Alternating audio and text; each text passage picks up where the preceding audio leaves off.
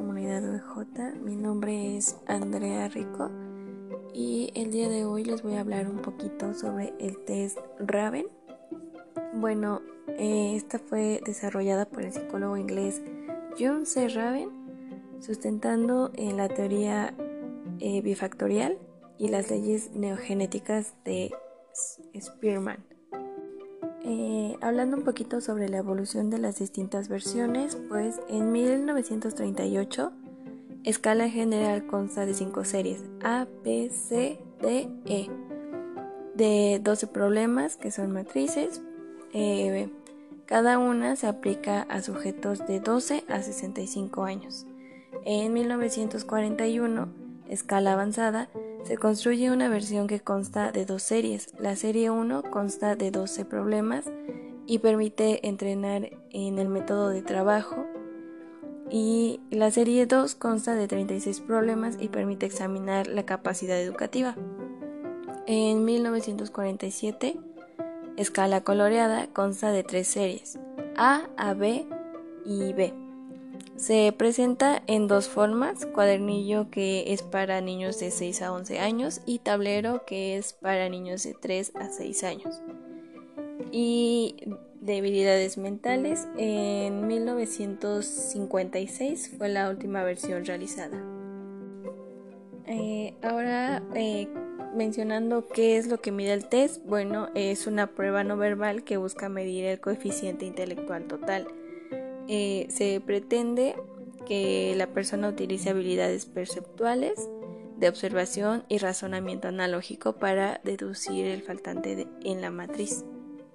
En su clasificación podemos decir que la escala general está compuesta por 60 problemas eh, dispuestos en 5 series de 12 problemas A, B, C, D y E en orden de dificultad progresiva.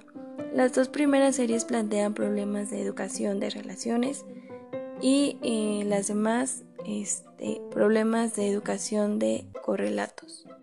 También podemos decir que es un test de matrices eh, lacunarias, pues cada reactivo es compuesto de una lámina de figuras geométricas abstractas que exige una tarea de, de completamiento.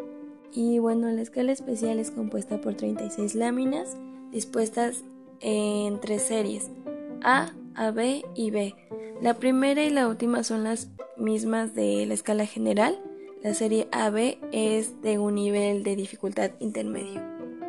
Para su aplicación, eh, la consigna tal como, la, como está pautada va enseñando al niño el razonamiento a seguir, evitando que responda precipitadamente sin pensar. El tiempo de administración de esta prueba no es limitado, eh, en general se necesitan de 30 o 40 minutos para su ejecución.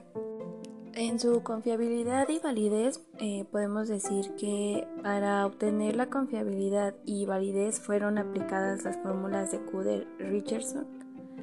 Eh, en confiabilidad se obtuvieron cifras que oscilan de 0.87 a 0.81. En validez según el criterio de de Terman Merrill, se obtuvo un índice de 0.86. De acuerdo con los factores alistas, tiene una saturación de factor G de 0.79 y factor E en 0.15.